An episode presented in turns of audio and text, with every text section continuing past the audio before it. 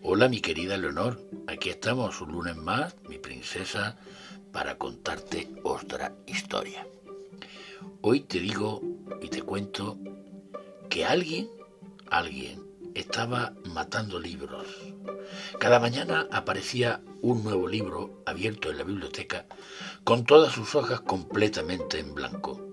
Nadie sospechaba que el asesino era el malvado Ceporrete, quien por las noches vaciaba los libros con un aspirador de letras. Luego los llevaba sigiloso hasta su guarida, donde, con un increíble exprimidor de palabras, elaboraba una especie de zumo mágico.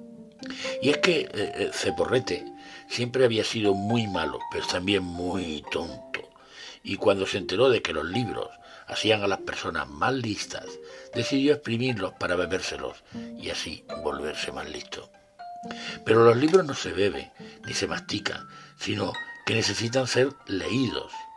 Y cuando Ceporrete comenzó a beber sus humos de libro, se llenó de historias y palabras que necesitaban ser leídas y las palabras que se hizo muy lista descubrieron que sólo podían ser leídas si viajaban por el cuerpo hasta llegar a la piel de Ceporrete, que, por, que se convirtió en, en un inmenso tatuaje lleno de miles de letras.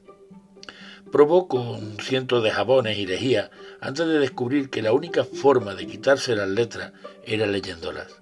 Así que aunque no quería leer ni una palabra, no le quedó otro remedio y leyó su propia piel durante semanas y semanas para librarse de todos aquellos libros que había matado. Entonces, así es como terminó el misterio del asesino de libros. Nada de esto, no, no. Aún hoy, cada mañana, sigue apareciendo un nuevo libro vacío en la biblioteca, sin que nadie sepa cómo ni por qué. ¿Lo adivinas? Pues sí, sigue siendo Seporrete, que continúa aspirando sus letras y bebiendo su zumo, pues ha descubierto que nada le gusta más que leer todos esos libros sobre su piel. Y como es verdad que se ha vuelto mucho más listo, sigue exprimiendo libros cada noche sin que nadie los pille.